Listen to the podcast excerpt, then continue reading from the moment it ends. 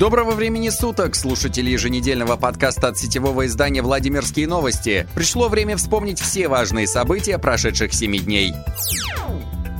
Владимиру Сипягину утвердили сразу двух замов. Сергей Шевченко возглавит теперь социальный блок, а Михаил Каратаев обеспечит прочные связи с правительством. Сам Шевченко, выступая перед участниками заседания, отметил, что власти поставлена важнейшая задача не допустить распространения коронавируса и пандемии. Он дал рекомендации, как не заразить себя вирусом и пообещал, что респираторы будут закуплены в количестве 40 тысяч штук и розданы по аптечным сетям. Также Шевченко отметил, что на закупке льготных лекарств в этот раз выделено на 200 миллионов рублей больше и решается вопрос вопрос централизации закупок. Правда, падение рубля может плохо сказаться на фармацевтическом рынке. Михаил Каратай возглавляет правительство администрации Владимирской области при правительстве РФ с декабря прошлого года. Во время своего утверждения на должность замгубернатора он уверял Заксобрание, что за время своей работы активно проводил встречи с инвесторами и общественностью. Результаты своей работы пообещал показать уже очень скоро.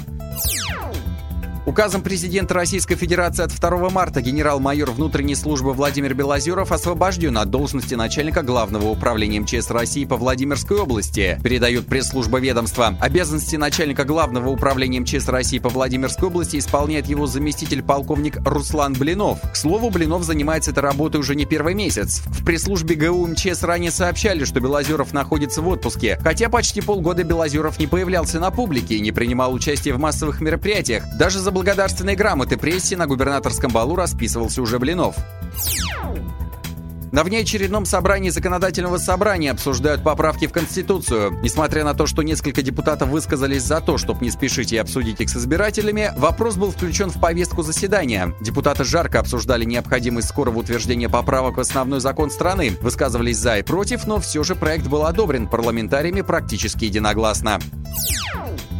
В Радужном умерла девятилетняя школьница. По факту ее гибели Следственный комитет 33-го региона возбудил уголовное дело. По данным следствия, 4 марта у ребенка повысилась температура, родители пытались лечить дочь самостоятельно. На следующий день мама привела дочку на прием к педиатру. После постановки диагноза УРВИ врач назначил лечение домашний режим. Утром 7 марта состояние здоровья ребенка значительно ухудшилось. За медицинской помощью родители обратились в 18 часов 30 минут. Машина скорой медицинской помощи прибыла на место через 4 минуты после после вызова фельдшер приняла решение о госпитализации пациента. В машине скорой, а затем в условиях городской больницы «Зато» город Радужный девочки проводились реанимационные мероприятия, которые не привели к положительному результату. Врачи констатировали смерть ребенка.